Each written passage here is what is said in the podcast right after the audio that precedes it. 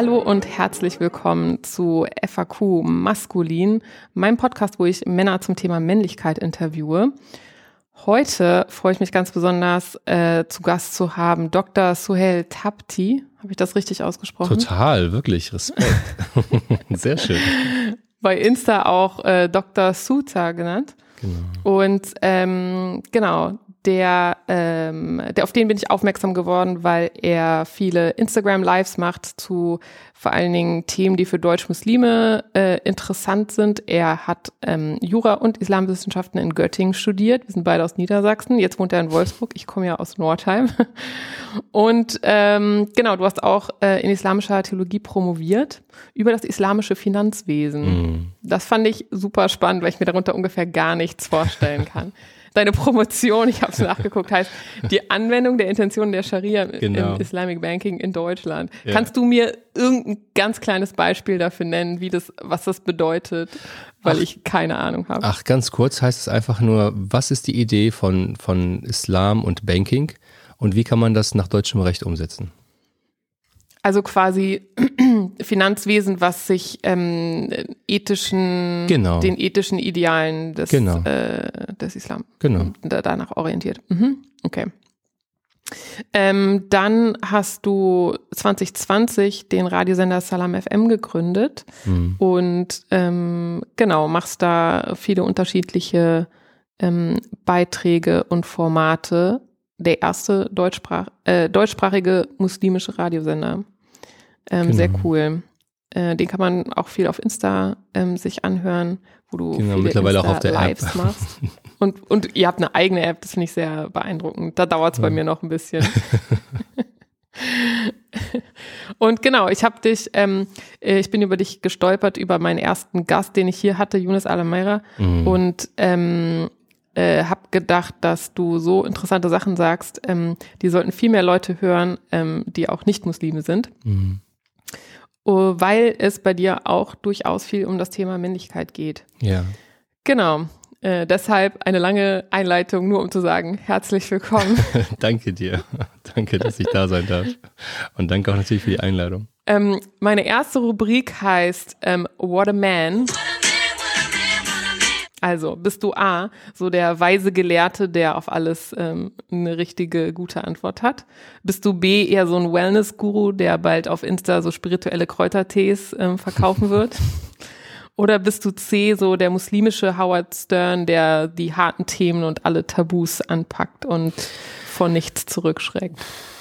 Ich versuche ähm, A zu sein. Ähm, mhm. Ich wirke nicht selten wie C. Und äh, nee, ich habe nicht vor, Kräuter zu verkaufen.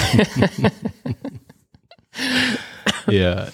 Sehr gut. Ja, ähm, ja und äh, die Einstiegsfrage ist natürlich, wie ist es eigentlich in 2021 äh, ein Mann zu sein? Wie fühlt sich das gerade an? Wow, okay. Wie, wie, lange haben wir Zeit? das, wie fühlt es du hast einen volleren Tagesplan als ich.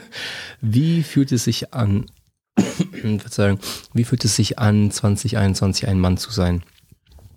Ich muss sagen, persönlich ähm, fühlt es sich gut an, fühlt es sich schön an, harmonisch, ähm, im Einklang äh, in mir. Ähm, nach außen hin äh, herausfordernd, äh, weil einfach viel verlangt wird, viel Druck da ist, äh, viele Bilder, mit denen man sich im Inneren nicht unbedingt identifiziert. 2021, was ja nicht großartig anders ist als 2020 ähm, mhm. und 2020 und 2021 halt dann auch bisher geprägt sind von, von der Corona-Zeit, von der Pandemie und ich möchte gar nicht auf das Virus eingehen und was die ganzen Probleme damit einhergeht, sondern auf einen Punkt, nämlich dass äh, dieser Lockdown für viele bedeutet das gerade Männer, äh, wenn sie in einer Partnerschaft sind oder halt in einer Familie, dass sie äh, da, ich sag's mal jetzt ganz provokant, ganz blöd und platt, äh, ihrer Familie ausgesetzt sind, also ihrer Partnerin, äh, ihrer, ihrer Kinder ausgesetzt sind. Warum? Mhm. Weil gerade durch diese Auseinandersetzung und Konfrontation, die keine ja, keine, ähm, kein, kein Pendant hat, kein, kein, kein Ventil hat, ähm, vieles in dem Mann ähm, auslöst, was er vorher nicht unbedingt kannte. Und äh, ich, ich mache das mal ein bisschen plastischer. Ich habe zum Beispiel Freunde, mhm. die mir sagen, Alter, ich wusste gar nicht, dass ich so eine Frau habe oder dass ich so eine Kinder habe. Das geht ja mal gar nicht. Wie, wie, wie, wie konnte ich nur? Ja, und dann fragst du weiter halt so, wie, warum, was los und so. Und ich sage, Alter, die, das, dies und so weiter und das nervt und das geht gar nicht und ich wusste gar nicht, dass sie so denken und das ist ja voll anstrengend und herausfordernd und die, die Kinder wollen die ganze Zeit das bespaßt haben, werden und so weiter. Und dann sage ich, wieso? Hast, wusstest du nicht vorher? Und dann ich, ja, nee. Ich habe gearbeitet, ich hatte meinen Sport, Fußball mit den Jungs abgehangen, ähm, Wochenende mal ein bisschen unterwegs gewesen und ansonsten, ja, die paar Stunden zu Hause halt. Und dieser Lockdown, finde ich, hat tatsächlich viele Männer, natürlich auch Frauen, aber wir reden über den Mann heute, ähm, viele mhm. Männer dazu, ähm, was heißt denn veranlasst, äh, gezwungen und gedrängt, wirklich auch zu sehen, was ist. Und äh, das ist wirklich etwas, was sehr herausfordernd sein kann und tatsächlich auch so die, die Idee äh, von Männlichkeit, die Idee von Mannsein, äh, dahingehend auch ähm, ja, herausgefordert, äh, provoziert äh, und in Frage gestellt wird. Ja, ich habe ja, also ich habe keine Kinder und jetzt auf dem Hinweg habe ich gedacht so, ähm, ach, ist es nicht auch, wenn nicht irgendwie Generationen von Kindern dann zurückblicken auf die Corona-Zeit und sagen, ach, das waren die ein, zwei Jahre, wo ich äh, irgendwie Zeit mit Papa hatte ja. und ich als Außenstehende romantisiere das halt so voll und denke so, ach, wie cool. Nee. Aber wenn man drinsteckt, ist das nee. wahrscheinlich auch super. Nee, nee, Freddy, also es ist wirklich sowohl als auch. Also es gibt tatsächlich auch diese Momente. Also ich muss sagen, ähm, und dafür bin ich dankbar, äh, dass es bei uns tatsächlich auch so zu 95, 97 Prozent auch der Fall ist. Ähm, wirklich eine wundervolle Zeit. Also äh, ist schwierig, auch das so öffentlich, glaube ich, zu sagen, dass die Corona-Zeit eigentlich ganz gut ist, ähm, weil halt wirklich sehr viele Menschen darunter leiden und so ist es auch. Und die Berufe, die Wirtschaft, die Politik, Gesellschaft und, und, und, und, und. Ja, und vor allem natürlich selbstverständlich die Gesundheit vieler halt, äh, das ist gar keine Frage. Aber in, in meinem Fall oder in unserem Fall ähm, hat uns tatsächlich die, die Corona, zeit was heißt die Corona-Zeit, der Lockdown einfach, diese politische Entscheidung, ähm, viel gebracht, also viel näher zueinander, viel mehr Zeit gemeinsam, ähm, viel mehr uns auch kennenzulernen und auf uns einzulassen mhm. und auch Selbstreflexion bei, bei jedem Einzelnen, zumindest halt bei meiner Frau und mir. Ähm, und das ist, äh, also ich, ich sehe, ich merke schon und fühle halt so, wie, wie schön das auch einfach ist. Ne? Also die Kinder sind dann dadurch, ich habe zwei Söhne, ähm, sind dadurch auch viel äh, selbstbewusster, bewusster, mutiger, äh, natürlicher, mh, mm, auch so in, in, was die Emotionen anbelangt, auch besser im Umgang, was sicherlich auch halt ein Thema ist, gerade wenn es um maskulin und männlich und so weiter und so fort geht. Gerade mhm. so Emotionen. Was, was machen wir damit? Ne? Meine nächste Rubrik heißt äh, Kindergeburtstag. Und ich würde gerne von dir wissen, was gab es, als du Kind warst? Was war das eine Ding, was du dir immer gewünscht hast, aber nie bekommen hast? Äh, was gab's nicht? Ja, ich habe mir auf jeden Fall vieles gewünscht, was äh, nicht möglich war oder was, was nicht gemacht worden ist. Also beispielsweise Geburtstage. Also wir hatten keine Geburtstage gefeiert. Ähm, Klassenfahrten, siehst du, genau, das, ja, doch, Klassenfahrten. Das war so, ich mhm. will mit. Ich war immer der Einzige, der nicht mitgefahren ist. Ähm, und das äh, die gesamte Schulzeit, äh, gesamte Schulzeit äh, hinweg. Ähm, aber interessanterweise die letzte Klassenfahrt, zu der ich dann halt selber entscheiden konnte und auch frei war und mein Vater mir nichts gesagt hat, äh, wollte ich tatsächlich selber dann auch nicht mehr. Aber ähm, mhm. das war die, die Klassenfahrt, das hat mir wirklich gefehlt. Ähm, so war das aus finanziellen Gründen und aus religiösen? Nein, oder? aus religiösen Gründen. So, ne, wir, wir mhm. gehen nicht äh, mit, äh, nee, das machen wir nicht, weil äh, nichts mhm. hat nichts mit den anderen zu tun, sondern einfach die Angst der Eltern, äh, keine Kontrolle zu haben und nicht zu wissen, was mein Kind dann macht. Also vielleicht raucht mein Kind, vielleicht trinkt mein Kind, vielleicht äh, geht es auf irgendeine Party mhm. oder Kinderparty ja, also oder weiß zu Recht, was. Ne? ne? Ja, klar. da geht's hoch also, her. Auf der einen Seite, klar, selbstverständlich. Es ist ja auch nicht, also ich, ich sage es ja auch nicht äh, so negativ darstellen, sondern das sind so die halt die Ängste gewesen. Ne? Das, äh, genau. Was noch ansonsten, was man sich so gewünscht hat? Ja, eigentlich. Aber warum so, habt ihr keine Geburtstage gefeiert? Ähm, Das war auch zum Beispiel religiös begründet, soweit ich weiß. Ähm, und soweit ich weiß deshalb, weil das nie so ein richtig klares, deutliches, äh, sowieso auch nicht fundiertes Argument, sondern es war einfach so, nee, wir machen sowas nicht. Ähm, es war, es ist aber auch eine Frage und auch vieles, was, was wir, was ich früher nicht durfte oder nicht gemacht habe oder nicht machen konnte, hatte auch viel ähm, mit, so weniger mit Religion, obwohl es damit begründet worden ist, als viel mehr mit der, mit der, mit der Identität, mit der Konservierung Konservierung von, von bestimmten Vorstellungen, um nicht, also um nicht zu sagen Werte und, und Prinzipien, sondern eher Bilder. So, wir wollen nicht wie mhm. die sein. Ja, die heißt mhm. alle anderen, die nicht Muslimen oder nicht tunesisch sind, in, in meinem Fall. Ja, ähm, wir, wir wollen äh, etwas behalten, ne, deswegen auch konservieren. Ähm, und das ist äh, so ein Grund gewesen, wenn nicht sogar der Grund gewesen, auch vieles nicht äh, zu erlauben und nicht zugänglich zu machen. Ja, ja. Ähm, ist das was, was du bei deinen eigenen Söhnen jetzt anders machen kannst?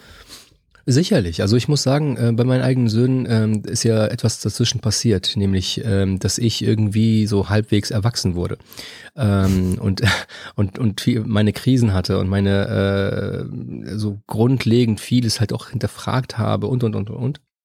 Und deswegen mache ich definitiv vieles anders.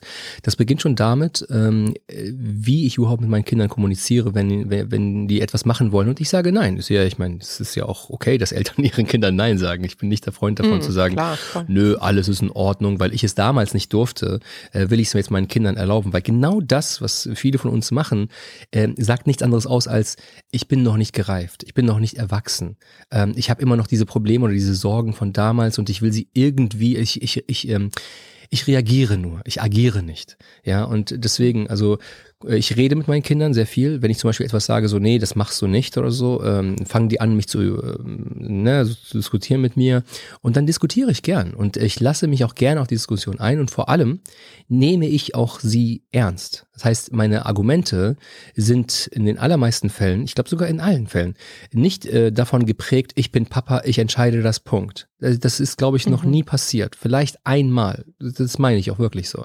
In den meisten mhm. Fällen und in allen Fällen ist es eher so, ähm, ja, aber ich finde, dass es das und das und so ist. Und weil ich der Meinung bin, das und das und das. Und weil das aber dazu führt, wenn ich dann, wenn du, wenn ich dir das erlaube. Und ich meine, meine Kinder verstehen nicht das immer, also äh, verstehen das nicht immer. Der, der, der Jüngere ist drei, also so mit Argumentation nicht immer. Er argumentiert auch gerne. Äh, Papa, wegen, dies und das und das, er sagt noch nicht weil, ne, dann äh, ist so, klar, ich, ich, ich nehme, er argumentiert schon. Aber bei vielen anderen Sachen ist so, ja. Und daran äh, merke ich, auch wenn das mit dem Thema jetzt nichts zu tun hat, aber merke ich halt so, wie viel das auch bei ihm ähm, äh, auslöst, also positiv auslöst, im Sinne von, ha, okay, ich werde nicht einfach abgewimmelt, sondern ich, man hört mir zu, man gibt mir ein Argument, ja. Auch wenn ich es nicht verstehe, ich sage, ha, okay. Und das ist so ein Punkt, der mir wichtig ist, eben tatsächlich meinen Kindern, die, ähm, äh, was will ich sagen, meinen Kindern ähm, diese, diese, diese Herangehensweise und diese Grundlage mitzugeben, dass sie zunächst einmal äh, wertvoll genug sind und wert und und äh, und toll genug sind, dass man überhaupt mit ihnen redet und das ist jeder Mensch. Äh, erstens, zweitens, dass sie selber auch nicht gleich immer auf die Emotionen gehen, weil das machen Kinder sowieso, aber dass mhm. man es irgendwie mit der Zeit so peu à peu mitgibt, ja, du kannst auch nachdenken, du kannst auch argumentieren, du kannst auch mal einen anderen Blick auf die Sache nehmen. Und das hilft, glaube ich, auch ganz gut zum Menschwerden sowieso, also egal ob Mann oder Frau, aber auch gerade für die Männlichkeit und für das Bewusstsein und Verständnis, so was ist überhaupt Mann, ähm, glaube ich, kann das schon, kann das schon helfen. Ja, ist ja ein viel größerer Anreiz, auch argumentieren zu lernen, wenn man das Gefühl hat, so, es kann auch was bringen, weil wenn Absolut. der Vater immer eh nur quasi entscheidet aus einer Laune heraus oder aus einem kulturellen oder religiösen Motivation heraus, dann mhm. weiß man ja, man hat gar keine Chance mit den Weißt du, da, da hatte ich auch so ein ganz interessantes Gespräch mal mit einem Freund gehabt und der meinte zu mir, ähm, weißt du, als ich Jura, als er angefangen hat, Jura zu studieren, er meinte, als ich angefangen Jura zu studieren, wo ich kam nicht drauf klar. Ich so, warum? Wir haben beide Jura studiert und äh, der meinte, ey, ich kam nicht darauf klar, dass es mehrere Möglichkeiten gibt. ich bin, mm. ich bin hm. damit aufgewachsen, Papa hat gesagt, Punkt. Ja, und gerade, mhm. das ist nicht nur bei Jura, aber halt so in diesem Gutachtenstil, so wie man halt eben Fälle äh, prüft, ähm, muss man halt so bestimmte Anspruchsgrundlagen zu, äh, heranziehen und gucken, so, okay, äh, gilt Anfechtung oder gilt Rücktritt oder gilt Kündigung oder gilt dies, das oder jenes. Mhm. Ja, und plötzlich siehst du so, hey, es gibt verschiedene Möglichkeiten, ein Problem zu lösen. Und je nach Kontext löst man das Problem anders. Und äh, das ist halt so auch das, wie du es so schön gesagt hast, das, was ich auch gerne mitgeben möchte die nächste Rubrik, wir arbeiten uns in dein Teenageralter vor, Oha. heißt ähm, geilste Frau, geilster Mann. Wer war früher, als du herangewachsen bist, wer waren so deine Vorbilder, wer waren deine Helden? Wen, bei wem hast du auch fantasiert vielleicht? Das musst du nicht super offen sagen, wenn du nicht möchtest. Fantasiert jetzt frauenmäßig? Ja. Okay, ähm, ich glaube, es sind einfach zu oder viele. Oder männermäßig. Um, ich glaube, es sind einfach zu viele, um die aufzuzählen. Oder ähm, ich glaube, es ist ja auch sowieso diese Pubertätszeit ist äh, davon, also zumindest bei mir davon gekennzeichnet, einfach äh, zu entdecken. Das ging aber, es war schon ein bisschen vorher auch. Und es prägt mich ja auch mein Leben lang, einfach Menschen toll zu finden. Also wirklich toll mhm. zu finden. Und als heterosexueller Mann äh, natürlich auch Frauen toll zu finden. Das, äh, ne, es ist auch nichts. Ähm, nichts, wo ich sagen würde so, oh, da muss aber aufpassen und nein, und wie kommt das rüber? Nein, es das heißt ja nicht, dass ich gleich jede zweite anspreche oder dass ich gleich irgendetwas mache. Nein, aber grundsätzlich von der, von der Haltung, ich finde Frauen einfach großartig, ich finde Frauen einfach toll. Ähm, Mal abgesehen auch davon, vielleicht kommen wir auch später dazu, darauf äh, zu sprechen, wie viele Frauen mir im Le in meinem Leben immer in den entscheidendsten Momenten beigestanden haben, wo Männer nicht da waren. Ne? Also sei es jetzt im Beruf, sei es jetzt im, im äh, so jetzt, was ich jetzt mache, sei es auch schon vorher ähm, äh, zum Studium und so weiter und bestimmte Entscheidungen, also kritische Entscheidungen zu treffen, waren es immer Frauen. Ähm, was mich, was meine Helden waren, ja, pff, auf jeden Fall so Nas, DMX, ähm, Tupac, mhm. Biggie, ähm, also die ganze gesamte Rap-Szene, West Coast, East mhm. Coast, ähm, Deutschland, ja, Sammy Deluxe, Fanta 4 und äh, ja, auch sogar Jan Delay, absoluten Beginner damals. Ähm, mhm. Und äh, sicherlich auch halt die ganzen Untergrund, ähm, ja, Bushido und, und Agro Berlin und was gab es noch? Mir fällt, ey, mir fallen gerade so viele Namen nicht ein, die ich so gerne aufzählen möchte. Ähm, ansonsten ja, Hollywood. Also ich glaube, das, was so alle so erlebt haben.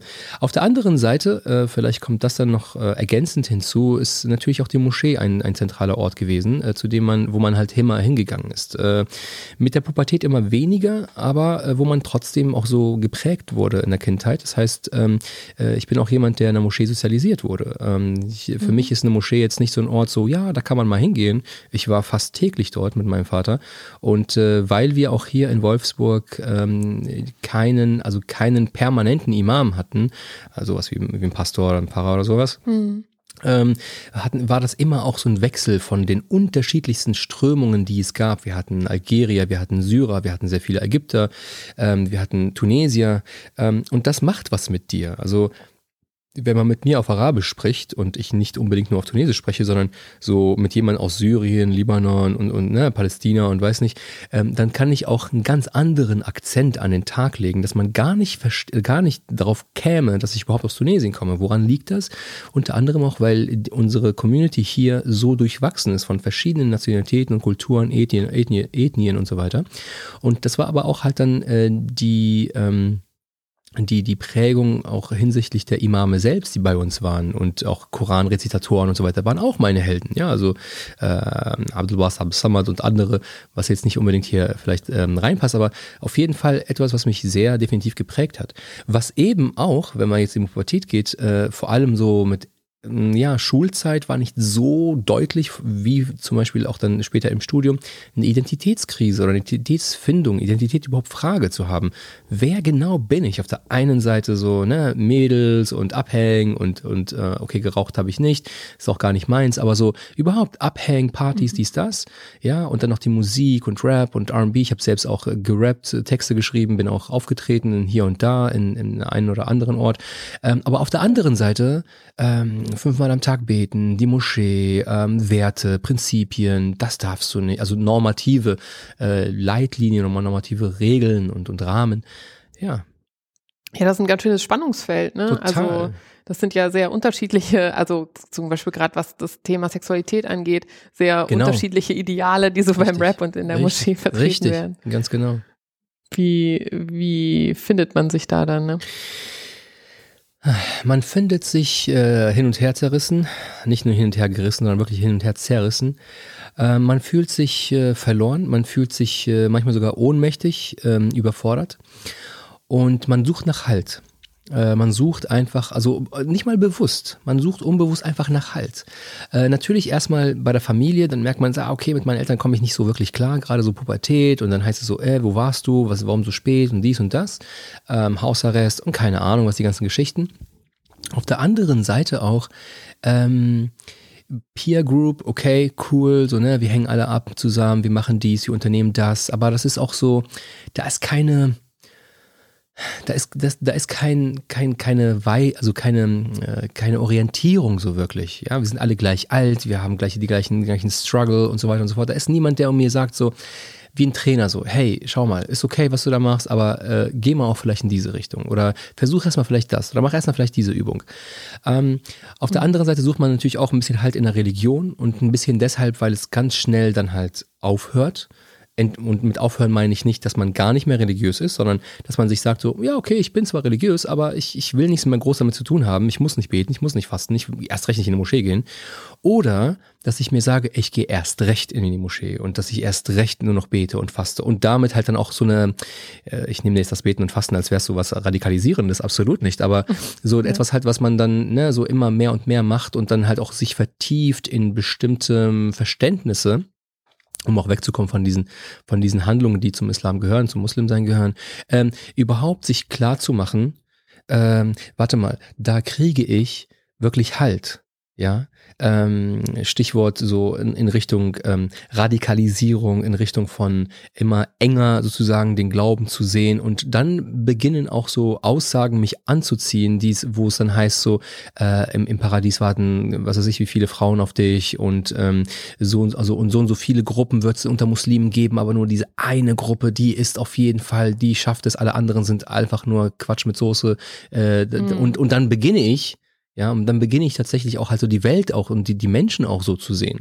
Ja, ähm, und das, das ist tatsächlich halt etwas, wo man sich dann wirklich verloren fühlt und dann automatisch nach irgendeinen irgendwie gearteten Halt zu, zu finden. So wie es bei mir mhm. persönlich war, bei mir war es auch nicht groß anders. Also ähm, ich hatte nur das Glück, dass ich äh, in der Moschee sozialisiert wurde. Das heißt, so radikale Ansichten und sowas, die, ähm, die konnten mir nicht so sehr was anhaben, wie zum Beispiel die Generation nach mir, die, die Jüngeren, ja, die äh, vielleicht nicht in der Moschee aufgewachsen sind, die kein Arabisch können, die ähm, auch kein Fundament haben im, im Glauben, was ihnen halt dann einfach äh, nicht diese, diese, diese, diese Möglichkeit bietet, hey, schau mal, da kommt jetzt jemand und erzählt dir irgendetwas und das ist so Adrenalin und deine Männlichkeit ansprechend und Emotionen und so weiter und so fort. Aber du kannst trotzdem noch unterscheiden. Und äh, das heißt, auch ich hatte in meinem Studienzeit natürlich auch, was ist natürlich, hatte auch diese Zeit, in der ich gesagt habe, so, ey, ich bin Muslim, ich kann nicht deutsch sein. Ja, ich bin Muslim, mhm. ich kann nicht einfach so in die Bibliothek im Hochsommer gehen und da laufen alle ähm, eben so freizügig herum und das ist, das geht nicht, mein Iman, mein, also mein Glaube, mein Herz und dies und das und so weiter. Mhm. Ähm, und das war tatsächlich ein Problem. Wer mir daraus geholfen hat, war zum Beispiel eine Frau. Wer welche Frau? Meine Frau, die mich immer wieder auch so ähm, wirklich äh, herausgefordert hat. So, hey, so wie du denkst, macht das Sinn? Guck dir doch das mal an und so weiter. Also die war sehr, sehr, sehr herausfordernd und provokant in vielen Situationen, ähm, was mir, aber das brauchte natürlich auch Zeit, was mir auch dabei geholfen hat, darüber auch zu reflektieren, um zu sehen, okay, ich kann sehr wohl, aber ich denke mal darüber, darauf gehen wir noch ein, sehr wohl Mann sein, Muslim sein und erst recht auch Deutsch. Ähm, und ja. Mhm. Ja, ja. Also dann hat dich quasi angezogen in der Moschee, also einfach so starke, sichere Versprechen von ähm, Genau, natürlich, so, du suchst ja noch sein. Und ich meine, genau, und das ist ja aber im Rap dann doch gar nicht so anders, weil Nein. da wird ja auch eine sehr bestimmte Art von Mann, also es ist ja auch immer so ein bisschen eine ähnliche Art von Mann oder Männlichkeit, die da Richtig. propagiert wird und die da attraktiv ist. Vielleicht unterscheidet sich es dann doch nicht so krass in gewisser Äh, nein, unterscheidet sich tatsächlich nicht, weil am Ende des Tages ähm, rufen alle zu einem bestimmten Bild oder jeder für mhm. sich ein Bild. Und auch je nachdem, äh, wenn wir jetzt sozusagen bei in den Moscheen sind, ähm, je nachdem auch von welcher Moschee wir sprechen. Also das ist natürlich nicht etwas, ne, wie dieser Moscheenreport, so, ah, guck mal so, die Moscheen sind so und so. Ja, das ist so, das ist auch wieder dann, ja, nicht reif, nicht erwachsen, nicht, nicht, nicht äh, differenziert genug, nicht sachlich genug, nüchtern genug und so weiter. Ähm, gibt es aber schon Moscheen, in denen das ist auch nicht nur die Moschee, sondern es geht ja, das schwappt, schwappt ja auch alles rüber in soziale Netzwerke und so weiter.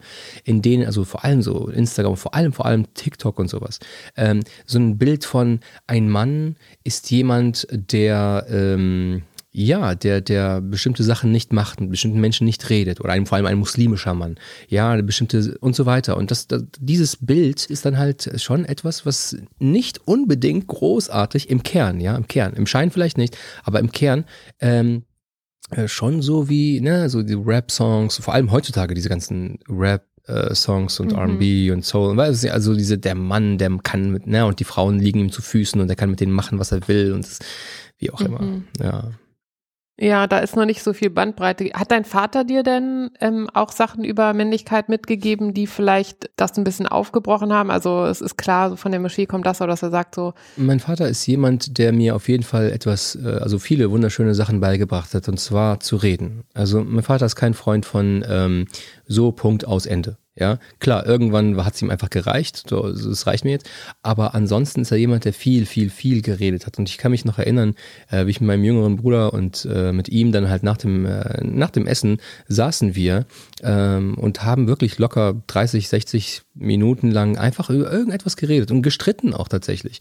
Ja, aber es musste nicht laut werden. Das ist zum Beispiel das eine. Das andere ist, ähm, mein Vater hat mir beigebracht, äh, dass er genauso ein Hausmann ist wie meine Mutter. Also es gab Mhm. Ich habe nie von ihm gehört, so, oh, äh, warum ist denn das Essen noch nicht fertig oder so. Was ist das Essen nicht fertig? Ist das Essen nicht fertig? Oder ähm, er hat dann halt einfach gar nicht danach gefragt oder hat selbst irgendwas gemacht oder selbst Abwasch gemacht. Das heißt, ich bin schon damit aufgewachsen, dass, ähm, dass es das Normalste auf der Welt ist, dass ein Mann das all diese Sachen macht. Auf der anderen Seite ähm, ist auch meine Mutter diejenige, äh, äh die auch dazu beigetragen hat, dass sich auch in einer Frau nicht unbedingt, äh, jetzt muss ich schon ein bisschen differenzieren, aber in bestimmten Sachen, wenn es halt so Haushalt und sowas geht, ähm, das ist nichts, was nur mit Frauen zu tun hat, sondern es ist genauso auch eine, eine Mannsache. Ja, das ist natürlich äh, auf jeden Fall sehr prägend, wenn man das bei den eigenen Eltern schon sieht. Ähm, hm. Wer sind denn, wer sind denn heute Männer oder Frauen, die für dich ein Vorbild sind? Also ich glaube, von, von, Beginn an bis heute ist es definitiv der Prophet Mohammed. Äh, es ist für mich definitiv mhm. die zentrale Figur. Äh, die Figur hat sich aber immer gewandelt, je nachdem, wem ich zuhöre. ähm, das heißt, es gibt sehr wohl auch Leute, die dir dann sagen, ey, weißt du was, dieser Mohammed, der, der hat einfach nur ne, Kinder, Schänder und Frauen, was weiß ich, und tötet und macht und tut. Okay, wenn du denen, denen zuhörst und dann halt so guckst, okay, das haben die und dann ist auch mehr emotional und weniger, weniger fundiert, ähm, dann hast du vielleicht ein Bild von, von, von Mohammed so. Und äh, je nachdem, mhm. wie du dich halt dann damit auseinandersetzt, hast du ein anderes Bild. Ähm, ich habe tatsächlich äh, ihn, also es ist ja mit, mit Riesenabstand auf jeden Fall. Warum? Weil ähm, ich in dem, was ich von ihm und über ihn lese, und was er eben auch, wie er gelebt hat, äh, sehr stark die Selbstlosigkeit im Vordergrund steht. Ähm, Ego ist so etwas, was so fast gar nicht existiert. Und ich sage das auch bewusst deshalb, weil gerade auch in Debatten mit Muslimen ähm, oder in Gesprächen vielmehr, ich führe auch ungerne Debatten, in Gesprächen mit Muslimen auch ähm, oft kommt so, ja, aber wie dürfen, also zum Beispiel so eine Kritik, die heute auch reingekommen ist, ich, wie kann ich nur mit Menschen reden, äh, die, die homosexuell sind und äh, gar nicht jetzt groß sie widerlege oder leugne oder klar mich positioniere, wie kann ich zum Beispiel äh, Menschen einladen, die nicht mehr an Gott glauben, die Ex-Muslime sind ähm, und das öffentlich eben, ja, wie, wie kann ich so etwas nur tun? Ähm, und mhm. da, und, und die kommen natürlich halt dann ne, mit, mit Belegen und mit Argumenten und, und, und, und, und, aber ich gehe dann immer wieder zu dieser Person, zu diesem Mohammed und frage mich, hat er jemals irgendjemanden abgelehnt, weil er dieser Meinung war oder jener Meinung war oder so aussah oder wie auch immer? Nein, also zumindest finde ich nichts. Und ähm, das ist so für mich deshalb äh, eher auf jeden Fall auch jemand, der, der ein Vorbild ist und vor allem, wenn es auch um Männlichkeit geht. Und, ähm, und den Umgang mit Frauen äh, legte er einen Maßstab, äh, den ich nirgends gehört habe, wonach er gesagt hat oder gesagt haben soll, der Beste unter euch ist der Beste zu deiner Familie, zu seiner Frau und zu seinen Kindern. Warum aber gerade das als Maßstab? Naja, weil draußen kann ich mich so geben, wie ich will. Mit Freddy rede ich jetzt nur eine Stunde oder zwei. Ähm, mit den Leuten mhm. auf Instagram auch nur eine Stunde oder zwei. Lass es sogar fünf Stunden sein. Ja, aber da ist so ein Setting. Aber zu Hause gibt's kein Setting. Zu Hause bin ich einfach ich. Das heißt, wenn mir irgendwas nicht passt und ich tick dann ab oder ich drehe durch oder ich schreie oder brülle, dann sehe, dann sehe ich wirklich und meine Familie wirklich, wer ich bin und nicht, was ich halt dann nach außen hin ähm, zeige, was auch nicht unbedingt falsch sein muss oder so gespielt sein muss, aber da ist noch halt noch viel mehr in mir und das äh, auf jeden Fall. Ansonsten, ach, weißt du, ich sehe, ich, ich, äh, ich würde tatsächlich behaupten, dass ich in jedem Menschen, in fast jedem Menschen ähm, um auch da einfach äh, ja realistisch zu sein, in fast jedem Menschen einfach äh, viel, viel Vorbild, viel, viele schöne Dinge, von denen ich äh, viel lernen kann. Ähm, und das meine ich wirklich so, noch nicht mal dieses so, ah ja, wir wow. haben uns alle lieb und so, gar nicht, ja. sondern ne, du bist eine andere Meinung, gehst einen anderen Weg als ich und ich gehe einen anderen Weg als du, aber trotzdem kann ich so viel von dir lernen und so viel von dir mitnehmen. Mhm. Warst du schon immer so, so weise und demütig? Ähm, ich weiß nicht, ob ich weise bin. Ich versuche es auf jeden Fall zu sein. Es wäre geil, ich, wenn du sagst so, ja, ja, ich war schon immer mega. Das wäre das wär Hammer. Das wäre Hammer. So bin ich geboren. Nein. Ähm, also erstens bin ich sowieso in einem Prozess. Zweitens äh, muss ich sagen, bin ich seitdem ich puh, äh, sehr schwer depressiv war und sehr suizidal war und eigentlich nichts mehr von diesem Leben will, wollte. Ähm, seitdem, seitdem ist das so. Ähm, der Beginn davon war aber nicht schön. Da hatte mit Weisheit nichts zu tun. Da wollte ich einfach nur sterben. Da wollte ich, also Trägerwarnung hier an dieser Stelle, mhm. ähm, da wollte ich einfach nur sterben. Ich habe es mir einfach nur gewünscht. Also wirklich so sehnlichst gewünscht. Ähm, äh, ich, ich, ich wollte einfach nichts mehr von diesem Leben, weil ich auch so vieles, was man noch so reflektiert und sieht, vor allem auch so eigene Traumatisierungen und so weiter, ohne jetzt darauf eingehen zu müssen, ähm, zeigt dir so, wie, wie, und das meine ich jetzt nicht bewusst tuend, sondern wie falsch wir einfach leben. Äh, nicht mal, dass wir es, dass sein wollen oder dass wir es bewusst machen, sondern dass wir so, wie soll ich sagen, so voll weg sind von uns selbst, von, von unserem Inneren, von unseren Bedürfnissen, ähm, von unseren, äh, und, und sehen noch nicht mal unsere Automatismen. So, ähm, jemand sagt was, ich gehe gleich an die Decke oder mir geht's schlecht, ich gehe sofort und, und pfeif mir irgendwas rein, weil das zum Beispiel unter anderem auch so, so ein Problem bei mir war, dass ich also ne, alle, alle möglichen, fast alle möglichen Gefühle einfach mit Essen sozusagen ähm, kompensiert habe oder befriedigt habe.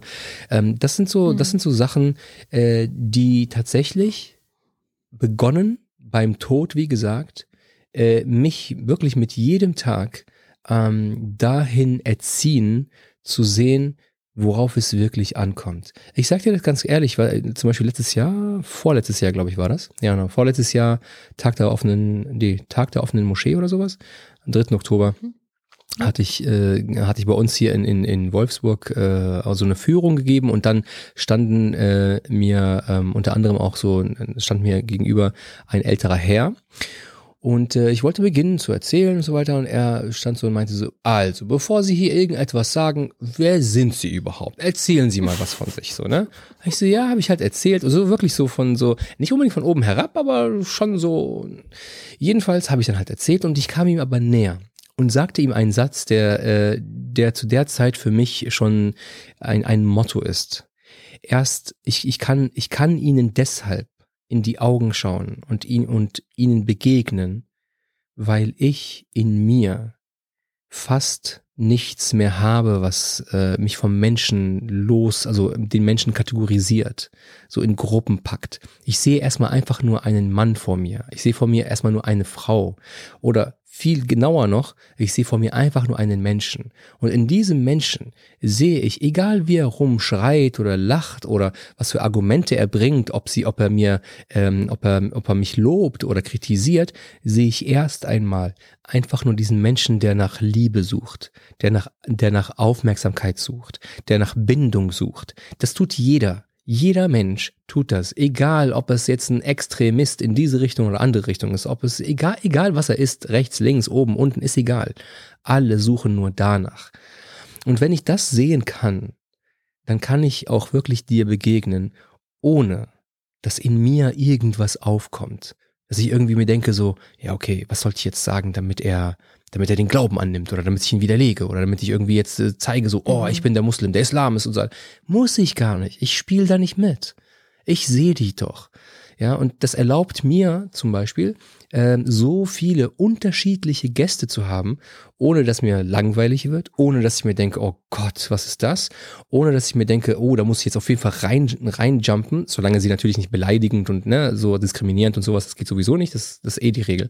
Aber mhm. solange jeder seine Meinung einfach äußert und ähm, sie auf eine Art äußert, sie auch wirklich nachvollziehbar mit Emotionen, mit, mit äh, Argumenten und und und, also was halt Mensch ausmacht, kann ich das. Und deswegen, seit ich tatsächlich, ähm, wie sagt man das, seit ich sozusagen diese Welt verlassen habe, das hört sich jetzt mhm. komplett durch, mhm. ist voll abgespaced an, aber halt in mir ein Teil wirklich so losgelassen hat von diesem, ich muss das, ich muss dies, weiß nicht, macht das Leben erst recht Spaß und äh, sehr inspirierend und, und ich lerne sehr viel.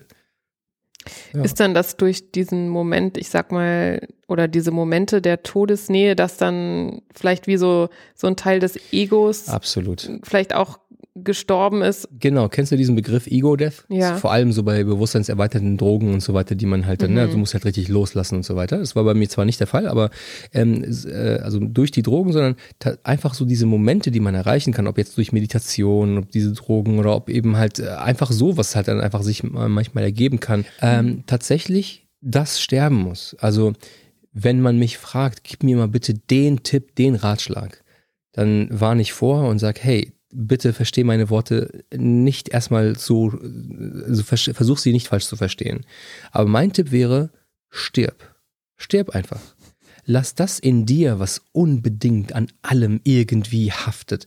Und sei es jetzt, um zum Thema auch maskulin zu kommen und, Pod und, und Männlichkeit, ähm, lass dieses, ein Mann muss stärker sein, ein Mann muss hauen, ein Mann muss auf den Tisch hauen können, ein Mann muss irgendwie diese tiefe Stimme nutzen, um irgendwie und keine Ahnung was. Ein Mann muss, muss, muss gar nichts. Ein Mann ist einfach nur ein Mensch. Ein Mensch, der einfach nur ein Kind ist, nach wie vor das einfach nur nach Liebe sucht, nach Geborgenheit sucht, nach Anerkennung sucht, nach Verständnis und, und, und, und, und. Und diese Eigenschaft, ist nur eine Eigenschaft oder eine, eine, eine Rolle oder eine, eine, ähm, eine Qualität, die dazukommt, die sich dann halt männlich nennt, die ist nicht dafür da, damit du andere unterdrückst und erst recht nicht, oder, oder davor besser gesagt, nicht damit du dich selbst unterdrückst, sondern damit ja. du einfach wirklich diese, diesen Raum gibst, ja, diese Stärke gibst, diese, diese, diese, diese Zuversicht auch vermittelst und damit andere sich darauf bewegen können, sei es jetzt äh, deine, deine Partnerin, deine Kinder, die Gesellschaft, wer auch immer. Aber wenn du sagst, so, also das war quasi rückblickend auch eine positive Erfahrung in dem Sinne, dass dein Charakter sich daran natürlich irgendwie ähm, geschärft hat oder dass du mehr Mitgefühl haben kannst. Aber was du vorhin über ähm, deine Eltern und auch über deine mhm. Frau erzählt hast, du, du bist ja eigentlich ähm, auch groß geworden oder hast auch gelebt in einem in einem Setting, wo du schon über deine, ähm, auch vorher schon über deine Gefühle reden äh, konntest und du warst ja jetzt nicht vorher so komplett verbohrt, oder? Mm, mm, ja, ich habe es ganz, ich habe es natürlich ganz schön äh, dargestellt. Also ja, äh, meine Kindheit äh, ist sehr wohl von dem, was ich erzählt habe, geprägt, ja, aber von sehr, sehr vielen Momenten, gerade wenn es um Gefühle geht, äh, gerade wenn es um Gefühle geht, äh, die nicht so mh, mm, ich glaube, es wäre schon unfair zu sagen, die nicht gesehen worden sind und nicht, nicht, nicht angenommen worden sind, aber äh, mit denen nicht ähm, auf eine Weise umgegangen worden ist, dass, ähm, dass ein gesundes Outcome dabei rauskommt. Ich will das mal so formulieren. Ähm, will heißen, vor allem die Pubertät, also Kindheit ist auch so eine Sache für sich, das ist eh so ein Thema, aber ähm, gerade die, die Pubertät, wo man halt so nochmal sozusagen eine gute Beziehung zu, zu seinen Eltern pflegen kann und, und etablieren kann, ähm, war schon davon geprägt. Und wenn ich sage, mein Vater ist jemand, der, mit dem man sehr wohl reden konnte, das konnte ich auch, obwohl wir uns gestritten haben, obwohl wir uns mhm. so richtig derbe gestritten haben und ähm, wirklich äh, fast so unterschiedliche Wege gegangen sind, was halt äh, Gott sei Dank nicht passiert ist. Aber ähm, eben, also nur weil weil nüchtern gesprochen werden kann. Ich glaube, das ist auch das, was ich, verzeih mir jetzt dieses dumme Dings, äh, diese, diese, diese Aussage jetzt, aber ich, ich finde die, mh, hm, ich finde die zwar plakativ und ähm, nicht so schön, aber passt irgendwo, ist diese Kälte, in der ich, mit der ich zum Beispiel viele Leute, ähm, also viele Deutsche kennenlernen durfte, ähm, auch so gesehen habe. Mhm. Ähm, nur weil ähm, sie mit ihren Eltern sachlich reden und nüchtern und so weiter, heißt es nicht, dass da Liebe ist oder dass nee. da, dass da mhm. Emotionen irgendwie so wirklich gewürdigt werden. Ja, und das ist so, in diese Schiene geht das. Also es, es ist, wie gesagt, meine Kinder, also meine Beziehung zu meinen Eltern ist jetzt nicht davon geprägt, oh mein Gott, ne, klar, gab es das eine oder andere, sonst wäre man ja nicht in der Klapse, aber auf der anderen Seite, ähm, ja, diese, dieses Kühle ist schon etwas, was sehr, sehr fertig machen kann. Ja. Und sehr magst auch destruktiv das, ist. Ja? ja, magst du das ähm, kurz, also wie tief ist dir überlassen, kurz äh, skizzieren, wie du, ähm, was vielleicht Auslöser waren oder wie du in diese tiefe Depression reingerutscht bist? Ähm, es begann mit, also es, es, an und für sich begann es schon so mit boah, 16, 17, meiner ersten Freundin, ähm, überhaupt zu sehen, so, okay, was bin ich überhaupt für ein Mensch, warum reagiere ich so? Ähm, also ne, Wut und Aggression, all diese Sachen. Ähm, und man hat es nie verstanden und man hat sich dann immer selbst gegeißelt und verletzt und was, was weiß ich. Und dann später, äh, ich habe mich aber immer so dafür gehalten, so, okay, so bin ich, Punkt. Ähm, später dann, äh, als ich geheiratet habe, was auch so viel so, warte mal, warum reagiere ich so? Das passt irgendwie nicht. Und meine Frau meinte von Anfang an, ähm, Suhail, geh bitte zu einem Psychologen, weil du, du tickst nicht richtig. ähm, Kannst du dafür ein Beispiel also, sagen, wo du ja, ein Beispiel, hast? Beispiel ist, äh, ich bin so, ich bin größtenteils genau so, wie ich mit dir bin. Also ich bin wirklich ein total, total cooler Mensch eigentlich. Ähm, ich mag mich auch. Also es ist ganz mhm. gechillt mit mir. Aber es gibt tatsächlich auch Situationen, mh, wo ich dann halt eine, eine Reaktion an den Tag lege, die so gar nicht passt. Ne? So was weiß ich, äh, Suhail, hast, warum hast du nicht äh, den, das und das irgendwie gemacht, so im Haushalt oder so. Und dann brülle ich irgendwie los zum Beispiel oder sowas. Mhm. Ne? Also das ist irgendwie so, was, wie, wie, was ist da los? Also das ist aber halt nicht etwas, was immer passiert, ist aber trotzdem halt hin und wieder und was mich immer stutzig gemacht hat. Oder wenn wir zum Beispiel auch, ähm, wenn ich zum Beispiel mit meiner Frau geredet habe und wir haben debattiert oder irgendwie argumentiert, ähm, dann hat mir oft ihre Meinung nicht gepasst und ihre Meinung, die mir nicht gepasst hat, hat dazu geführt, dass ich ähm, tatsächlich äh, wütend geworden bin und äh, eingeschnappt war, obwohl es das eigentlich gar nicht sein musste. Sie hat einfach nur ihre Meinung kundgetan. Ja.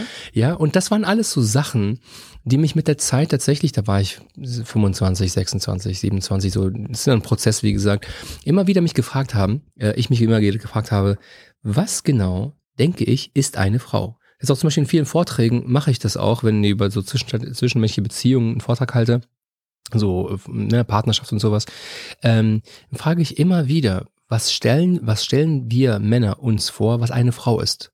Ja, mhm. Äh, diese Frage, die eigentlich so, so voll fast blöd ist, so, was willst du? Äh, eine Frau ist ein Mensch oder so weiter. Du bist ein Mensch, Punkt. Nein in der, im Umgang, in der gelebten Realität scheint es nicht so zu sein. Scheint irgendwie so zu sein, du bist ein Mensch dieser Klasse und die Frau ist ein Mensch jener Klasse, einer unteren Klasse. Und so, und so verhältst du dich. Das heißt, mit deinem, deinen Kumpels, mit deinen Homies, mit deinem Arbeitgeber würdest du nie so reden, wie du zum Beispiel mit deiner Frau sprichst. Ja, mhm. und, äh, oder umgehen mit ihrer Meinung und so weiter. Ähm, das ist auch so, so, so eine Etappe gewesen, so eine Phase gewesen und die heftigste, die mich dann tatsächlich in die tatsächlich in eine Depression gebracht hat, ähm, aus der, also erstmals, erstens, die mich einfach nur ausgenockt hat, wortwörtlich. Also ich, mhm. ich bin eingeschlafen, bin aufgewacht und ich konnte einfach gar nichts mehr machen. Ähm, und eine, die sehr, sehr lange ging und auch sehr tief und ich, ja, auch vor allem die suizidalen Gedanken auch sehr, sehr, sehr, sehr stark waren. Das waren meine Kinder. Es waren tatsächlich meine Kinder, Krass. vor allem mhm. auch mit dem, mit dem zweiten dann auch, wurde es immer stärker. So eine Überforderung äh, weil sie mir dann. Ähneln. Ah, weil ähm, sie Überforderung ähneln. weiß ich nicht. Sie ähneln mir vom Aussehen. Das hat dich Was erstmal das hat mich fertig gemacht. Ich erkläre auch gerne, wieso. Ja. es hat nichts damit zu tun, dass sie, dass sie irgendwie komisch aussehen oder so. sondern deshalb, weil, wenn sie zum Beispiel geweint haben, wenn sie geheult haben, wenn sie gebrüllt haben, wenn sie äh, verletzt waren, ähm, dann sah ich mich. Das meine ich mit, äh, sie, sie sehen mir ähnlich. Und äh, das heißt, ein anderes Kind äh, würde genau das Gleiche machen, aber es würde mich nicht so bewegen in mir. Also es würde halt so, ne, ich würde genau, ich würde das machen, was man eben als Erwachsener macht. Hingehen, trösten, in die Arme nehmen und und und. Aber meinen eigenen Kindern ähm, war es ab einem bestimmten Punkt, das war natürlich nicht immer, sobald sie geweint haben, das, äh, das nicht, aber ab einem bestimmten Punkt, scheinbar irgendwie ab einer bestimmten ähm, Tonfrequenz irgendwie oder Lautstärke, äh, die dann halt bei mir irgendwie so eine, ich weiß nicht, so ein Switch, so, so ein Schalter umgelegt hat, so eine Tür geöffnet hat und ich dann eine Art von Überforderung erlebt habe oder besser gesagt ähm, eine Starre erlebt habe, äh, wo ich dann immer, man nennt das in der Psychologie oder in der, genau, äh, Dissoziation, das heißt, mhm. du, du spaltest dich irgendwo halt dann von dem Moment ab, so du kannst nichts machen. Ähm, und das war etwas, was sich immer wiederholt hat und ich dann in mir immer wieder gesehen habe, so, okay, irgendetwas will in mir, aus mir heraus. Ja, und das, was aus mir heraus will, ist jetzt nicht so irgendwie, keine Ahnung, so ein Djinn oder ein Geist oder irgendwas, sondern, sondern Verhaltensmuster, die, die, die, die dürfen nicht raus. Also, ne, so, so, sowas wie, ich will meinem Kind wehtun oder ich will mhm. irgendwie, dass mein mhm. Kind irgendwie leidet oder ich will jetzt das und das machen. Dass genau diese Dinge so nach außen wollen und ich und mein Verstand sagt mir, Alter, was stimmt nicht mit dir? Das darf erstens nicht raus und zweitens noch viel schlimmer, warum ist es überhaupt da? Mhm. Und das, das war dieses so von innen, von innen will etwas raus und von oben will etwas etwas so unterdrücken quasi oder der Verstand quasi. Er hat es tatsächlich erschwert, ähm, irgendwie normal leben zu können. Und das waren so immer wieder Momente, die sie wiederholt haben, weshalb man, weshalb ich mich dann zurückgezogen habe, nicht mit meinen Kindern gesprochen habe, nicht lachen konnte. Also es waren, glaube ich, Februar passierte es, ein Tag vor meinem Geburtstag und bis, keine Ahnung, bis April oder sowas habe ich kein, kein einziges Mal gelächelt, also nicht mal gelacht, gelächelt. Mhm. Ähm, es ging nicht, es war einfach nichts da. Und ich war, ich, ich war auch zu nichts fähig. Also weder essen, trinken, also das war alles nur so reinschaufeln, einfach nur liegen, groß irgendwas zu unternehmen, sowieso nicht. Und ähm, das war tatsächlich dieser Knockout, der äh, am Ende des Tages alles Weißt du, wenn ich das auch so retrospektiv betrachte, dann, dann äh, sehe ich auch, dass dieses Problem, was ich so meinte, irgendwie mit, ne, mit, mit einer Partnerin, so der Umgang und so weiter, ähm, denkst du dir, warte mal, Alter, das hatte ja nichts nur damit zu tun, sondern scheinbar geht es noch tiefer mhm. mit deiner Kindheit. Es geht noch tiefer mit deiner Psyche. Was wurde dir angetan? Was, was wurde dir für Glaubenssätze beigebracht? Und, und, und. Ähm, das sind so die Sachen, ja, die dazu war geführt das, haben. Ja. Mhm.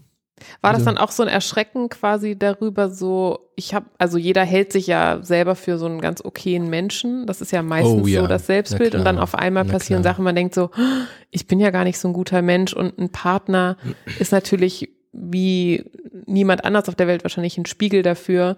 Und das mhm. war, dass dein eigenes Selbstbild so zusammengeklappt ist. Und du dachtest ja. so, oh Gott, ich bin ja ein furchtbarer Mensch, wenn ich irgendwie meine Kinder nicht jede Sekunde lieben kann. Ja, äh, einer der Therapeuten hat mich mal gefragt, was haben Sie überhaupt für ein Vaterbild im, im Kopf so und äh, natürlich sehr ähm, äh, sehr perfektionistisch. Äh, meinen Kindern darf nichts passieren, ich darf mich nie daneben verhalten. Ähm, das kommt ja auch noch erschwerend hinzu, weil du dir dann halt eine Erwartung äh, anlastest, das ist tatsächlich eine Last dann, ähm, die du nie zu nie erfüllen wirst, weil Leben mhm. nicht so ist und Mensch nicht so ist. Äh, das zum einen und zum anderen erschreckend, äh, join, würde ich jetzt nicht unbedingt sagen. Äh, teilweise schon, aber auf der anderen Seite hielt ich eh auch, ähm, was bestimmte Dinge angeht, nicht viel von mir, obwohl ich jemand bin, der selbst, selbstbewusst auch spricht mhm. und, und ne, durch, die, durch die Lebensgeschichte, durch die Weltgeschichte wandert, ja. Ähm, hätte es dir geholfen, quasi, wenn du schon früher zur Therapie, also wenn du quasi diese Gedanken, die du hattest, gleich jemandem Professionellen hättest erzählen können? Ja, klar, absolut. Prävention ist immer am besten. Das ist selbstverständlich, ja, keine Frage. Aber kanntest ich du damals aber, Leute, die zur Therapie gegangen sind? Das ist ja der Punkt, ne? Also bis sogar als das passiert ist ähm, mit der schweren Depression, ähm, auch mit diesem Loch und sowas, wo man reinfällt und nicht mehr weiter, weiter weiß, ähm, kam auch Depression nicht. Also ich kannte, ich, ich, ich kannte mhm. den Begriff nicht. Ja, wow. Auch so psychisch irgendwas ist. Klar, man kennt das, den Begriff Psychologen, aber das sind halt alles so Leute, ach, was soll ich denn dem erzählen? Ja, ähm, und wie gesagt, meine Frau hat es mir schon von Anfang an, wir sind ja schon mittlerweile fast zwölf Jahre verheiratet, mhm. ähm, hat sie mir von Anfang an gesagt, geh, hol dir Hilfe. Ähm, das eine, das, das ist das eine. Das andere ist halt, ich bekomme auch viele Fragen, Anfragen von Leuten, die auch so, was soll ich machen? Mein Mann, meine Frau, mein Kind, mein Vater, dies, das. Wie, wie kann ich die dazu bringen und so weiter? Schwierig, weil wenn du selber nicht siehst, ne, dann wirst du auch nichts machen können ja. und nichts machen wollen. Äh, das ist ja genauso wie, ähm, ich beschreibe das immer gerne mit, äh, mit, einer, mit der Wohnung oder mit dem Haus, wo man ist. Ähm, wenn du den Müll nicht siehst, dann wirst du tausend Jahre in diesem, äh, in, dieser, in diesem Haus oder in dieser Wohnung leben und du wirst den Müll niemals wegräumen. Mhm, weil ja, du dich schon der, so dran gewöhnt hast, ne? Äh, nicht nur, du siehst ihn einfach gar nicht. Und du gewöhnst dich dran, aber der Geruch wird immer heftiger und heftiger und heftiger. Und dann ist eins von beiden. Entweder wirst du da dran, äh, gehst du da dran zugrunde oder du räumst den Müll weg. Aber ja. das ist auch dann halt so ein Schritt, den viele von uns auch ja, nur schwer gehen wollen. Ja. Kann ich aber nur empfehlen. Ja. Ich habe mich halt gefragt, ähm, wie groß ist auch die Hürde als muslimische Person äh, zu einem Therapeuten zu gehen, der vielleicht nicht muslimisch ist, weil ich nehme mal an, dass es natürlich sehr viel weniger muslimische Therapeuten in Deutschland gibt. Mm. Hat man da Vertrauen, dass ähm, so jemand einen überhaupt versteht? Ja, das ist tatsächlich auch ähm, etwas, was äh, vielen ähm, ja schwer fällt, äh, diesen Schritt zu gehen. Aber ich glaube schon, dass es mit der Zeit oder mittlerweile eine Tendenz gibt, dort ähm, ein Verständnis dafür ähm, zu haben und aufzubringen, ob für sich selbst oder für andere, dass man eben sich therapeutische, psychotherapeutische Hilfe zulegt. Als muslimischer Mann naja, ich hatte ja schon das eine oder andere erzählt. Das heißt, du hast ein bestimmtes Bild im Kopf, was mhm. ein Mann ist, ein muslimischer Mann ist, ein muslimischer Mann äh, mit, äh, mit einer anderen Ethnie, beispielsweise einer anderen Herkunft mhm. oder wie auch immer von den Eltern.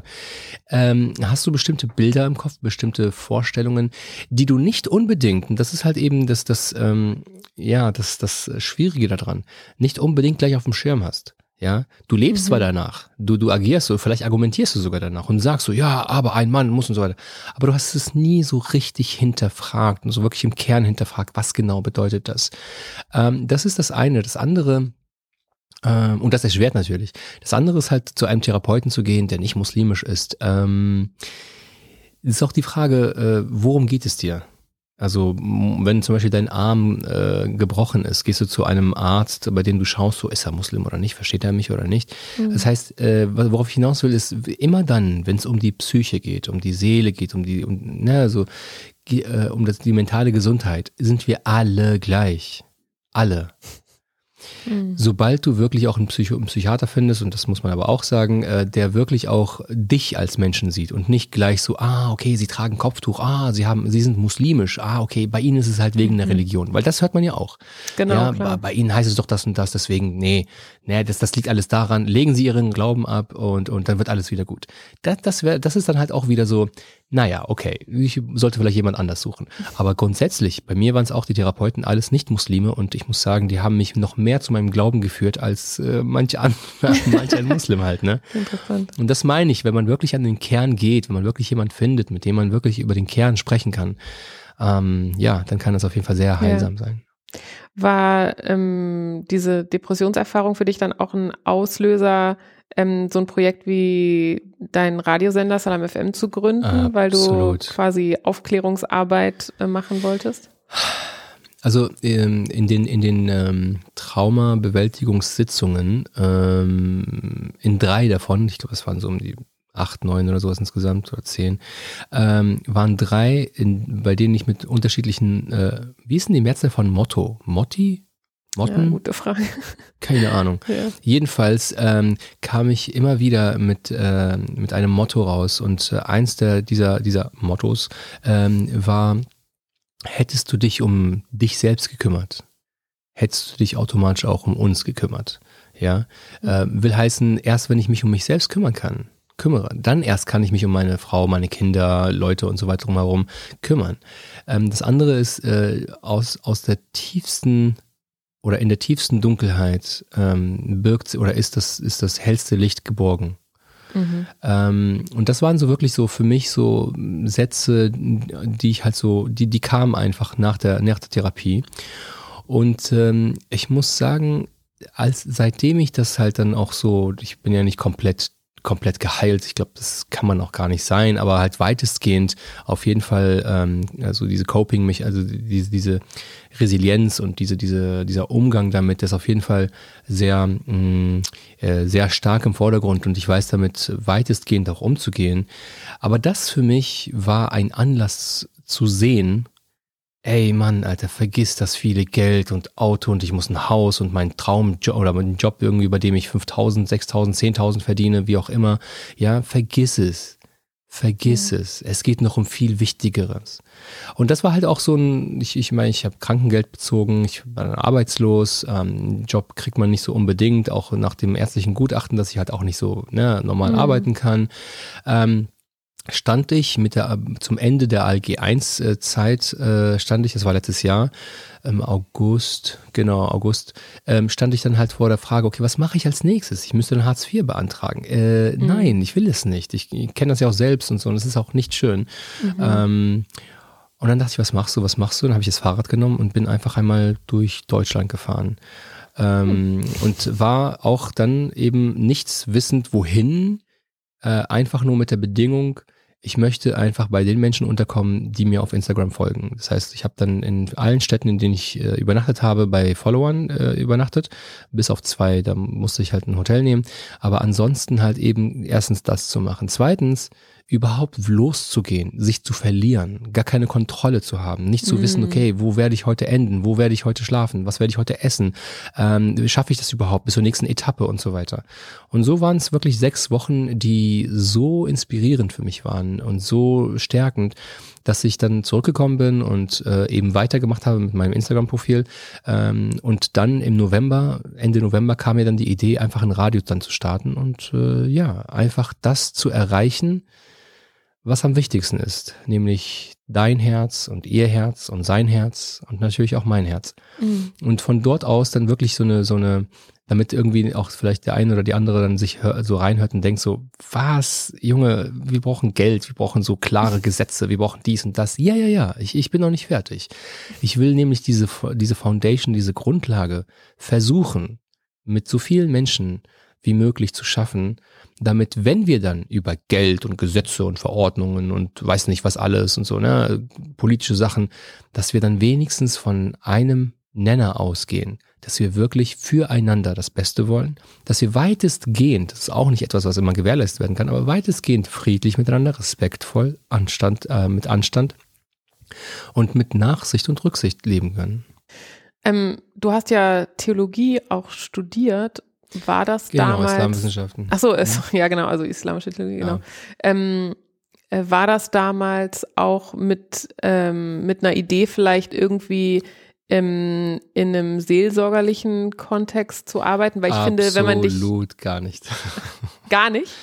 Gar nicht, absolut so. nicht. Weil du hast deine Art zu reden ist halt super so pastoral, würde man jetzt Echt? sagen, oder so seelsorgerlich und so voll so nee, zuhören. Das ist halt wie wie man sich halt so ein, ich weiß nicht, wie Imame sind, aber so, so mhm. stellt man sich halt auch Pastoren vor, ne? die zu Leuten nach Hause kommen und fragen, wie es ihnen geht. Nee, ich habe islamische Islamwissenschaften studiert, weil ich einfach Arabisch konnte oder kann und weil ich halt äh, auch so viele Inhalte kenne.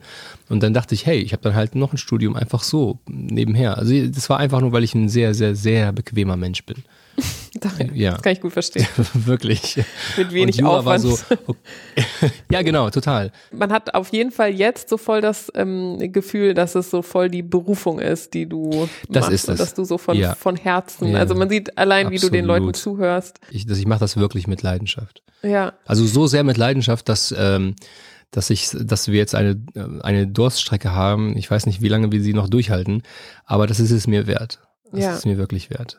Also ich meine, man sieht jetzt, also ich kann das jetzt ja nur an den, an den Kommentaren auf Instagram oder so bewerten, dass, mm. also, dass es auf jeden Fall so scheint, als ob das irgendwie großes Interesse gibt ähm, und ähm, vor allen Dingen halt so ne? gewisse Themen auch ehrlich und tabulos anzugehen. Ganz genau. Du sagst das. Das ist auch, ja, sehr schön. Du bringst mich auch auf einen Punkt, äh, den ich äh, gar nicht auf dem Schirm hatte, ähm, aber ja, der mir auf jeden Fall immer wieder äh, immer wieder ähm, in, ins Bewusstsein schießt und ähm, für den ich ehrlich gesagt auch brenne. Und zwar viele Tabuthemen, die besprochen werden, ähm, werden auf zwei Weisen besprochen. Entweder machen wir uns so richtig lustig drüber und schießen über alle Maße von Anstand und Respekt hinaus, indem mhm. wir zum Beispiel einfach anfangen, die anderen dann zu beleidigen oder runterzureden oder fertig zu machen oder wie auch immer. Mhm. Oder wir reden gar nicht darüber. die sagen, das ist Tabu, Punkt. Und mein Ansatz ist der, ähm, und deswegen kriege ich auch manchmal zum Beispiel äh, Anfragen, hey, wollen wir nicht über so die und die Gruppe reden und so weiter. Ich habe keine Ambition, ich habe ich hab keine, ich brauche ich gar nicht. Äh, mein Ansatz ist der zu sagen, Tabuthemen müssen, nicht nur sollten, müssen besprochen werden und zwar auch öffentlich und nicht irgendwie unter vier Augen, ja, oder in einem kleinen Rahmen, weil diese Tabuthemen deshalb tabu sind oder Tabuthemen sind, weil sie nämlich zu viel Leid führen. Sonst würden viele Menschen und Schmerz, sonst würden viele Menschen nicht daraus ein Tabu machen. Ja. Ähm, das zum einen, zum anderen, auch wenn ich offen und ehrlich und, und direkt darüber rede, heißt es nicht, dass ich gleichzeitig auch sozusagen mich darüber lustig mache oder es halt so auf eine Art und Weise mache, die dann so, ja, ist schon eher kindisch, so, ne? Nein, lass mich sachlich bleiben, nüchtern bleiben. Äh, natürlich, Emotionen sind dabei, gar keine Frage, sind auch Menschen, aber äh, dass ich immer schaue, dass mein Verstand mich dabei leitet, zu sehen, wie sinnvoll ist es, ja, so oder so zu formulieren, so oder so zu sprechen. Äh, ich ich habe hier ein Ziel. Ich will hier, dass diese Themen besprochen werden, aber nicht nur einfach nur besprochen werden, sondern dass sie bei dem einen oder der anderen dazu führen, ähm, entweder sich besser zu fühlen oder zu verstehen, okay, damit kann ich besser umgehen oder jetzt habe ich ein besseres Verständnis dafür oder äh, ich ändere mein Verhalten, je nachdem, wer Adressat jetzt äh, oder Empfänger dieser, dieser, äh, dieser, dieser, dieses Gesprächs oder diese, dieses Vortrages ist. Von ja. daher, ja, definitiv das war irgendwie interessant. Ich habe einen, einen Talk von dir auf Insta gehört, den über ähm, Homosexualität. Mhm. Und ähm, ich äh, bin ja in evangelikalen christlichen Kreisen groß geworden, mhm. wo ähm, es, glaube ich, ein sehr, eine sehr ähnliche Haltung gibt, wie viele Muslime die auch haben, die so mhm. ähm, quasi so ein bisschen, also entweder es ist ganz homophob, aber die liberalere ähm, Haltung ja. ist auch so quasi ähm, Love the Sinner, Hate the Sin, ne? Also erstmal ja, annehmen, ja. aber die, die Tat oder das Ausüben trotzdem ähm, ähm, ablehnen. Ja. Und ähm, für mich war das auch einer der Gründe, weil ich das, weil ich irgendwie inklusiver leben wollte, dass ich, das war wirklich ein Grund, warum ich auch meinen Glauben abgelegt habe, weil ich gemerkt habe, so ich ja. möchte nicht mehr die Lebensweise von gewissen Menschen ausschließen wollen. Und deshalb, also ich ja. habe das so gehört und habe gedacht so, ah ja, okay, krass, die, die Position kenne ich. Ähm, und so erstmal bin ich da natürlich so ablehnend, weil ich denke so, äh, das ist das, womit ich aufgewachsen bin oder damit will ich nichts mehr zu tun haben. Gleichzeitig hat es mir aber wieder so ins Gedächtnis gerufen, was für eine Bandbreite an Menschen wir halt einfach hier in der Gesellschaft haben. So, ich würde natürlich, ich fände es natürlich mega, wenn alle so denken würden wie ich, ja, wenn alle mhm. für die Homo-Ehe sind und ähm, ein Gottesbild haben, dass dem das auch egal ist, wer wo was reinsteckt, so. Yeah. Aber ich muss einfach akzeptieren, dass die Realität ist, dass es viele Leute gibt, die das nicht so sehen und für die das ein sehr mhm. emotionales Thema ist. Und die Frage ist halt, okay, wie können wir aber alle und vor allen Dingen die Schule, die es ja betrifft auch, wie Ganz können genau. wir alle irgendwie in Frieden halt zusammenleben? Weißt du, es scheint irgendwie auch interessant zu sein, äh, zu sehen, dass äh, gerade dieses Thema, also gerade Homosexualität, gerade die gesamte Community ähm, LGBTQ plus ähm, wirklich äh, in letzter Zeit ähm, äh, immer mehr und mehr in den Fokus äh, gerückt werden oder rücken, ähm, was ich auch wichtig finde, gerade auch so für, für das eigene Verständnis von Sexualität, von Zusammenleben vor allem. Ähm, und ich hatte auch da, also wirklich von, von beiden Seiten immer wieder zu sagen, hey, wie kannst du das sagen? Oder hey, ähm, du darfst noch nicht mal mit solchen Leuten reden. Ich war letztens im Clubhaus auf, äh, in, einem, in einem Raum eingeladen worden als äh, Speaker. Ähm, ich glaube, es nannte sich äh, ja, nannte sich das Homosexualität und Islam oder sowas. Mhm. Und ähm, ich sollte sozusagen da meine Meinung irgendwie sagen. Ähm, es, es ist schwierig, weil das ganze Thema sehr beladen, emotional beladen ist, weil sehr, sehr, sehr viel Unrecht und sehr viel äh, Schmerz und Leid zugefügt worden ist. Mhm. Ähm, ich selbst habe das auch mehrmals gesagt, äh, ein sehr, sehr enger und alter Freund, äh, der mir damals mit 14 oder 15 oder so, der sich geoutet hat, jemand, der wirklich sehr, sehr viel Leid erfahren hat. Das heißt, es ist nicht etwas, worüber, also wenn ich darüber rede, wovon, womit ich nichts zu tun habe. Ich kenne schon jemand, wie gesagt, sehr eng, von dem man das halt auch erlebt hat und so. Und und sehe auch, wie schrecklich das ist. Das heißt, mir geht es, wenn ich über dieses Thema spreche, darum, erst einmal anzunehmen, ähm, willkommen zu heißen, ähm, äh, diesen Menschen auch in egal welcher Art und Weise, und dafür werde ich sicherlich gehatet dann halt von der einen oder anderen Gruppe, in egal welcher Art und Weise irgendwie das Gefühl zu geben, so, ah, du bist aber jetzt, du bist ein schlechter Mensch, du bist ein falscher Mensch, du bist ein böser Mensch, du, du irgendwas stimmt nicht mit dir. Das, das würde ich nie geben wollen. Ganz im Gegenteil, jeder ist herzlich willkommen.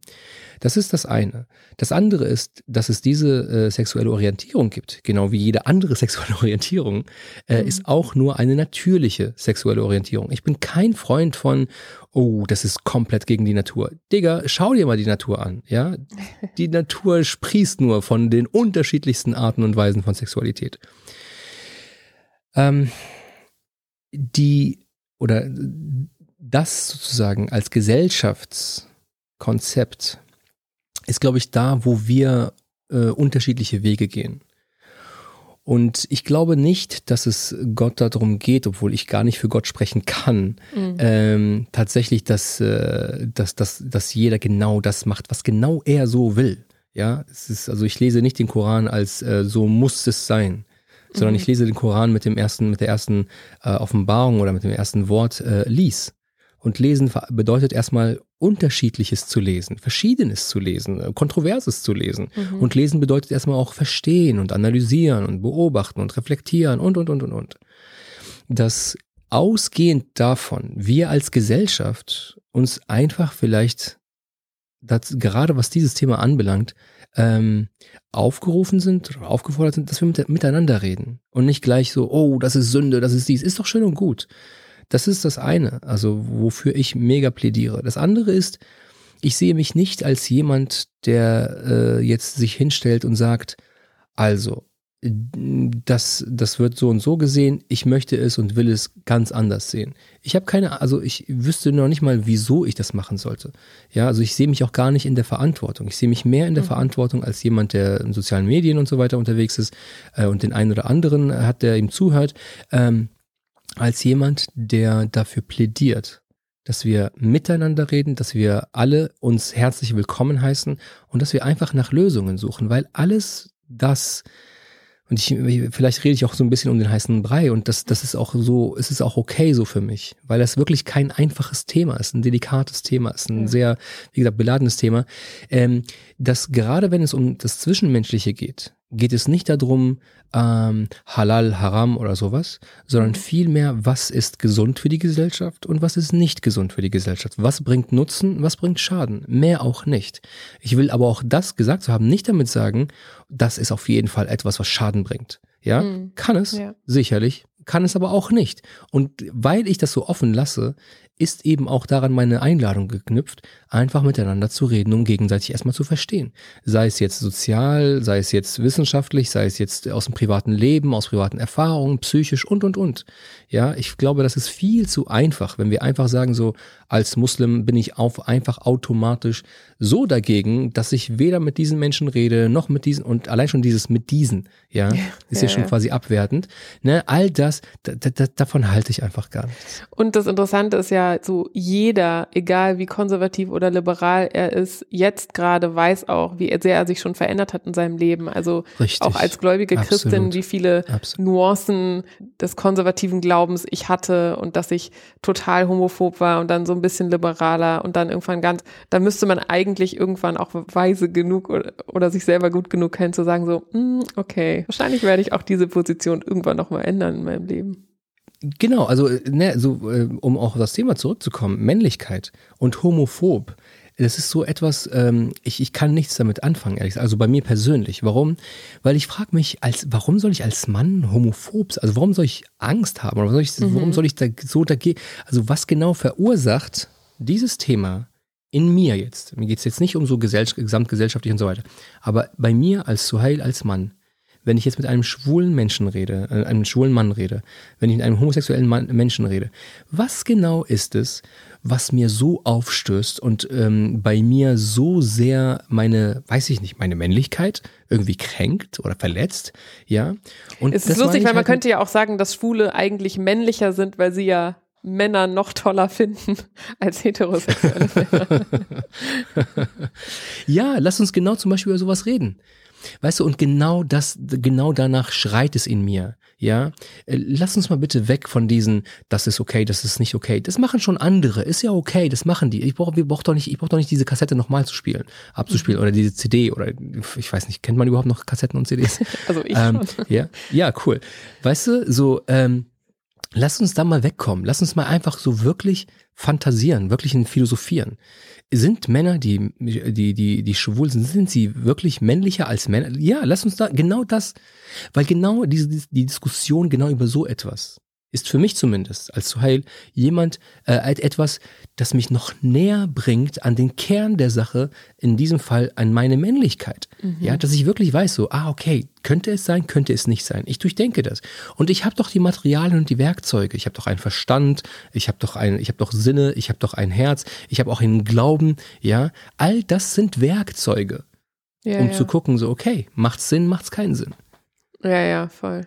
Oder was ich so Muckibude oder so, ich denke so, ey, wenn sich diese ganzen übermännlichen Typen da gegenseitig zugucken, wie ihre Muskeln wachsen und sich stehlen, das kann mir aber keiner ja. erzählen, dass man das nicht auch irgendwie schön findet. Das muss ja nicht unbedingt gleich sexuell sein, aber trotzdem, dass man sagt so, genau das, wow, genau was, das ist. Da hat irgendwie meinetwegen Gott einen schönen Körper. Das ist ja einen schönen Körper anzugucken, ist ja wie eine schöne Landschaft sich angucken, ja. Freddy, also das ist wirklich, ne, du bringst mich, also ich weiß nicht, was, was für einen zeitlichen Rahmen du dafür abgesteckt hast, aber das ist, bringt mir auch so ein Thema. Ich sage das auch oft meiner Frau, also es gibt so viele Männer, die finde ich einfach nur, nicht nur schön, sehr schön einfach, mhm. so, so männlich und anziehend und so weiter. Und das überhaupt gesagt zu haben, heißt jetzt nicht so, oh, ich bin homosexuell. Und das gesagt zu haben, heißt nicht so, oh, ich bin jetzt irgendwie äh, gar nichts. Das ist, ich bin einfach nur ein natürlicher Mensch. So, das finde ich ja. schön. Das zieht mich an. Das zieht mich nicht an. Das ist alles. Also, ja, ich weiß das, nicht. Das, das Kern ist ja nicht irgendwie das dass man nicht sagen kann, oh, das ist schön, sondern die Angst, was das bedeutet. So, ich frage mich immer, wo kommt diese Angst her, genau, dass genau, jemand genau, anders dann sagt, aha, du bist irgendwie lesbisch oder schwul. Genau, genau. Nur, genau. So, wenn so, eine Frau äh, zum Beispiel buschikos rumläuft und dann mhm, sagt mhm. jemand so, ja, bist du jetzt eine Lesbe oder, also wo ich denke so, warum ist mir ja, das warum? irgendwie unangenehm oder warum sogar ich, die ich mich als relativ so liberal bezeichnen würde, denke, fühle mich dann, fühle mich dann genötigt zu sagen, nee, nee, ich bin das aber nicht so, who mhm. cares? Aber echt, wirklich. Und das meine ich auch mit Sterben. Mhm. Lass all diese vermeintlichen Wichtigkeiten, lass sie einfach sterben. Geh einfach zu deinem Kern. Ja. Zum Thema so, was ist auch die Verantwortung vom Mann, wenn er zum Beispiel ähm, physisch stärker ist. Du hattest ja am Anfang erzählt, dass ähm, viele Männer durch die Corona-Zeit irgendwie erstmal so richtig gemerkt haben, was zu Hause los ist und dass das auch irgendwie anstrengend ist. Ein weiterer Talk, den ich von dir gesehen habe, den ich extrem, extrem beeindruckend fand, war einer über häusliche Gewalt. Und ja. ähm, was ich einfach echt krass finde, weil das ist so ein krasses Tabuthema und das ist gleichzeitig ein Thema, was in der Corona-Zeit natürlich auch äh, auf jeden Fall statistisch gesehen hochgegangen ist. Also ne, mhm. erstmal großes, großen Respekt. Ich glaube, da war auch echt viel Interesse und da waren sehr viele Fragen auch ähm, dazu. Und das hat überhaupt nichts ähm, mit der muslimischen Community zu tun. Wir wissen alle, dass das ein gesamtgesellschaftliches Problem ist. Ja.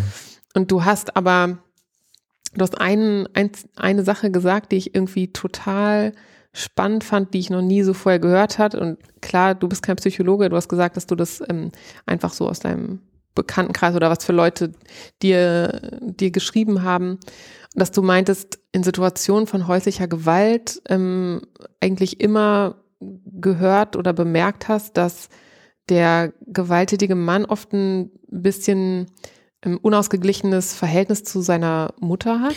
Ja. Und dass, ähm, dass es oft eine eher dominante Mutter ist, die sich ähm, ziemlich einmischt oder wo der Sohn sich vielleicht nicht abgenabelt hat mhm. und der und der Sohn der Mutter auch in gewisse Weise eine Kontrolle oder ein Eingreifen in die eigene Ehe ja zum Beispiel ähm, ähm, erlaubt und dass, dass der Mann sich entweder nicht kann oder sich nicht traut, auch sich zu seiner Frau zu stellen und, und seine Frau vielleicht auch zu verteidigen mhm. vor den Meinungen oder was auch immer der Mutter. Kannst du dazu noch, äh, noch mal was sagen? Weil ich fand das so, ich so, ah krass, das habe ich noch nie gehört und ähm, ich fand es irgendwie mega spannend, weil man ja nach irgendwelchen Erklärungen sucht. Man will ja nicht die Erklärung haben, so ja, Männer sind irgendwie einfach gewalttätig und das muss man jetzt akzeptieren, sondern man will ja immer verstehen. Nein, nein. Also ich meine, äh, guck mal, warum soll ich überhaupt gewalttätig sein? Ja. Warum sollte ich das überhaupt tun? Ich habe doch, ich habe doch nicht einfach so, oh, das gefällt mir, ich habe voll Bock drauf, komm, dann hauen wir irgendwie oder schlagen oder beleidigen oder was auch immer. Ähm, nee, also auf die, um auf den Punkt zu gehen äh, oder auf den Punkt zu kommen. Ähm, natürlich gibt es auch sehr, sehr viele Männer, die von ihren äh, Vätern geprägt worden sind, eben häusliche Gewalt auch ähm, durchzuführen ähm, und äh, das dann auch zu machen. Aber äh, speziell in, in diesen Fällen, von denen ich gesprochen habe, und das waren jetzt nicht wirklich wenige, also es ist schon locker über 40, 50 Fälle. Und ich bin jetzt ne, kein Psychiater oder auch keiner, der jetzt in diesem Bereich ähm, arbeitet und tätig ist, aber doch ähm, quasi beobachtend äh, feststellen muss, ähm, dass das tatsächlich oft ähm, ja, gegeben ist, dass eine Beziehung, eine ausgewogene Beziehung, eine ausgeglichene Beziehung mit der Mutter ähm, mit ein Grund sein kann. Und ich, ich kenne auch Beispiele, äh, die positiv sind. Ähm, Jungs, äh, die ich auch von, von, von klein auf kenne, die einfach ein sehr cooles Verhalt, Verhältnis zu ihrer Mutter haben, äh, was nicht basiert auf ist, auf äh, sie ist so dominant, dass sie sogar meine Männlichkeit, als auch als kleiner, kleiner Junge, äh, unterdrückt. Und die haben nie irgendwie ähm, ihre Frau äh, irgendwie äh, beleidigt oder geschlagen oder irgendwie so etwas. Weil sie einfach in sich ruhen, was dieses, diesen Punkt anbelangt. Ähm, Mütter, und das beobachte ich zum Beispiel auch, wenn ich hier draußen spiele mit den, mit den Kindern und kommen die anderen Kindern und so weiter dazu. Frauen haben eine andere Herangehensweise in der Erziehung als Männer. Das, weder das eine noch das andere ist jetzt besser oder schlechter. Nochmal, Männer und Frauen ergänzen mhm. sich. So ist zumindest mein, mein Verständnis von, äh, von den Geschlechtern. Und einige Mütter, wenn sie heraus, wenn sie überfordert sind, wenn sie nicht ähm, ein, ein, also ähm, wie soll ich sagen, keine, also eine zufriedene Ehe führen, zufriedene Partnerschaft führen, wenn sie nicht von ihrem Mann gesehen werden, wenn sie nicht ähm, so behandelt werden, wie sie behandelt werden möchten und sollten und sich wünschen, ähm, dass da natürlich Frust aufkommt. Mhm sehr andersherum genauso bei den Männern, ist ja auch nicht anders. Ja, ähm, und dieser Frust muss irgendwo, also zeigt sich ja irgendwo. Und der zeigt sich ja ähm, oft, weil, also zumindest bei denen, die ich kenne, weil der Mann arbeitet und die Mutter mit den Kindern zu Hause ist, eben an den Kindern. Das lässt sich da raus. Mhm. So, ich bin aber jetzt ein Junge und ich habe halt meinetwegen bestimmte, bestimmte Eigenschaften, äh, die meinem Vater ähneln. Was weiß ich, keine Ahnung, irgendwas. Ja. Und dieses, ich sehe dann halt in meinem Sohn meinen Mann, ja, also unbewusst und ich, ich mache ihn da irgendwie jetzt fertig und ich lasse es an ihm raus, weil ich habe sonst kein Ventil, weil ich mich bei meinem Mann nicht traue oder wie auch immer, ähm, präge ich hier auch diesen kleinen Jungen damit. Mhm. Und dieser kleine Junge wächst damit auf. Ich, ich weiß zum Beispiel von einem, der mir sehr nahe steht, dass er in der Schule gesagt hat, so, weil die Lehrerin meinte zu ihm, hey, heb das mal auf, den Blatt und so, das Blatt. Und dann meinte er so, äh, nö, ich bin doch keine Frau dass, ähm, ne, dass, dass diese, diese, dieses, ähm, dieses Prägen, ja, mit dieser Frust, also das Prägen des, des jungen, des jungen Kindes, ähm, mit dieser Frust auf der einen Seite. Und jetzt kommt noch eine, eine kulturelle Komponente dazu. Auf der anderen Seite aber mit diesem, ja, aber du bist doch der Mann und dir muss doch ne, gehorcht werden und du fasst nichts in der Küche an und ich bringe dir alles und ich liebe dich über alles. Aber wiederum auf der anderen Seite meinen ganzen Frust, meinen Hass auf Männer als quasi als Frau, ähm, auf, auf meinen Mann oder meine Unzufriedenheit und so, lasse ich bei dir wiederum raus bringt irgend so, eine, so, so, so ein verzerrtes Bild und so ein verzerrtes Verständnis von Beziehung zu Frau. Das heißt, für mich ist dann eine Frau, ich rede jetzt nicht von, von mir, sondern von, von bei, wenn man ausgeht von dieser Vorstellung, ich rede dann also von einem Bild von einer Frau, die auf der einen Seite äh, jemand ist, die mir gehorcht, die tut, was ich möchte, die äh, für mich da ist, be mich bekocht, mich bemuttert, mich dies und das und so weiter. Aber auf der anderen Seite, immer dann, wenn es um Emotionen geht, immer dann, wenn es um, um meine Bedürfnisse geht, sie jemand ist, den ich auf jeden Fall zu vermeiden habe, um nicht zu sagen, um die ich auf jeden Fall äh, fertig machen muss. Ganz, ganz platt gedrückt. Mhm. Und so ähm, erlebe ich das in sehr vielen Situationen und wirklich vielen Situationen, wo eigentlich das, die Partner super, sich super verstehen. Super. Also die gehen raus und äh, Urlaub und mit den Kindern und kaufen sich das und ein Haus und was auch immer und tun dies und jenes. Aber sobald etwas hm, mit den Emotionen des Mannes irgendwie nicht passt oder die Frau etwas sagt, was, ähm, was dem Mann irgendwie nicht passt, mit einem Mal merkst du so eine heftig krasse äh, Diskrepanz zwischen dem Verständnis davon, dass ähm, mit dem Verständnis davon, dass dieses äh, harmonische plötzlich gar nicht mehr passt zu dem anderen, zu diesem plötzlich äh, schlagen, beleidigen, beschimpfen und mhm. so weiter. Ja, und dann sieht man, dann fragt man sich so, hä, wie, wie konnte das jetzt passieren? Und wenn du wirklich dann mit den Leuten redest und mit einigen, bei, als ich in der, selbst in der Psychiatrie war, auch mit vielen, vielen gesprochen habe, wirklich vielen, weil ich jetzt einige Monate insgesamt da war, ähm, stellt sich oft heraus so, ja, äh, meine Mutter hat nie irgendwie erlaubt, dass ich äh, meine Gefühle irgendwie ausdrücke oder dass ich einfach ich als Junge bin oder ich musste für sie da sein oder ich, ich konnte, ich konnte nicht zum Beispiel was auch immer was machen. Ja, und viele andere Sachen hin zu mm, ja, mhm. Beschimpfungen, äh, Schlagen, also Missbrauch, Misshandlung und solche Geschichten. Ja, und dann baut sich ja irgendwo auch so eine Frust selbst äh, gegen die Mutter in sich, aber ich kann sie ja nicht gegen meine Mutter auslassen. Mhm. Also ist da die beste Person dann eben meine Frau und meine Kinder. Also genau, da kommen wir dann quasi auf die Verantwortung der Frau, dass so das, was sie auch an, äh, an schlechten Erfahrungen mit Männern vielleicht in ihrem Leben gesammelt hat, dass sie das natürlich auch durcharbeiten muss und irgendwie ablegen genau. muss, damit sie das halt nicht weitergibt an ihre es ist ein Teufelskreis, wenn wir, also wenn jeder irgendwie dann meint, und deswegen bringen halt Schuldzuweisungen, auch wenn sie natürlich nachvollziehbar sind, aber gar nichts, weil dann schiebst du es nur auf und schiebst es nur weg. Aber du, du durchbrichst nie wirklich den, den Teufelskreis. Und du kommst nie wirklich raus und agierst dann selbst, sondern du bist immer im Reagieren. Und sobald du immer im Reagieren bist, bist du eigentlich nie du selbst und nie frei und unabhängig, weitestgehend. Ähm, ja. Zum Abschluss gibt es bei mir immer noch eine Quickfire Round. Oh, wow. Ein, ein ultimativer maskuliner Faktencheck. Mhm. Bist du bereit? Äh, nein. also auf einem Tortendiagramm der Geschlechterrollen, wie viel Prozent männlich, wie viel Prozent weiblich bist du? 75, 25. Mhm. Was magst du an Männern? Äh, die Gechilltheit. Wirklich, bei vielen Männern ist einfach so dieses Gechillte so, gar nicht so dieses, äh, oh, wir müssen eine Sache so viel durchdenken und so. Ja, ist doch gechillt, ist doch, ist doch okay. Was nervt dich bei Männern? Oh, falscher Stolz es ist nicht nur nervig, das ist äh, schmerzhaft, mhm. weil ich es auch von mir selbst kenne, ja. Hast du schon mal einem Freund gesagt, wenn er sich ähm, schlecht verhalten hat einer Frau gegenüber? Ja, auf jeden Fall. Ähm, leider, und das ist auch, glaube ich, ein Thema für sich, leider nicht zu deutlich. Aber das haben auch Freunde von mir mir gesagt. Mhm. Wärst du gerne ein Vorbild für die neue Generation?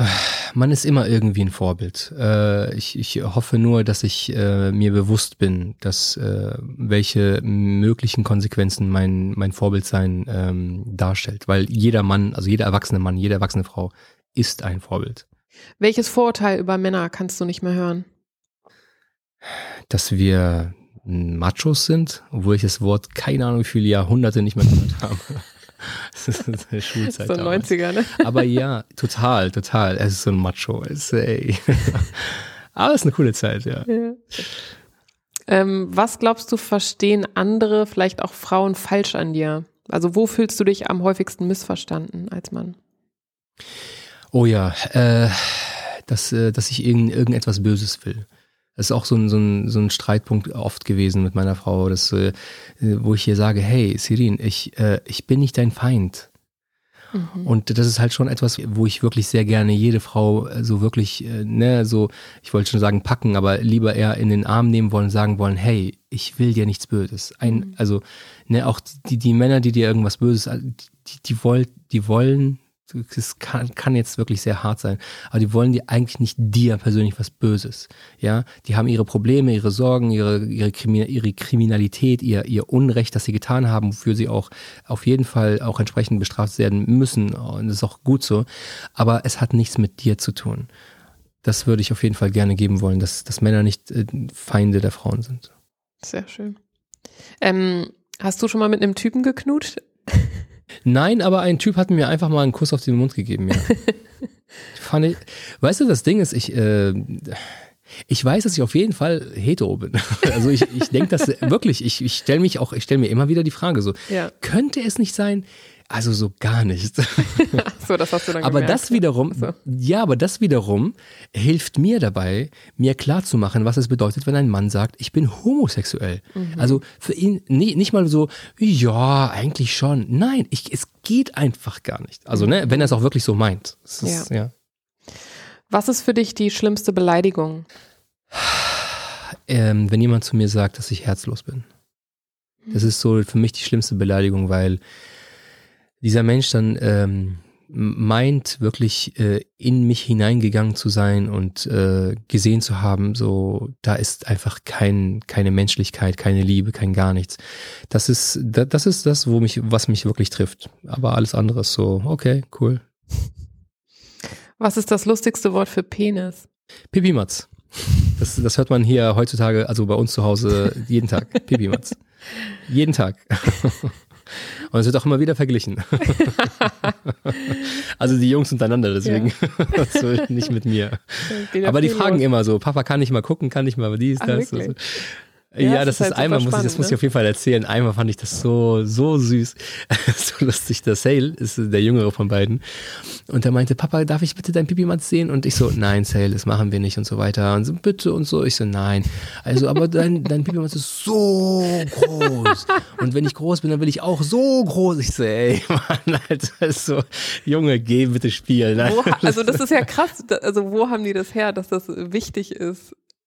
Dass die Größe. Ja, das also, ist das Interessante. Es ist ja das klar, ist so dass es größer ist, aber er sagt das ja nicht so, so ich will mal so einen langen Arm haben wie du oder so. Ja, Freddy, das ist unglaublich, wirklich. Also ne, bei uns zu Hause ist es ich, ich, wirklich, ich achte so penibel darauf, dass nichts gewertet wird.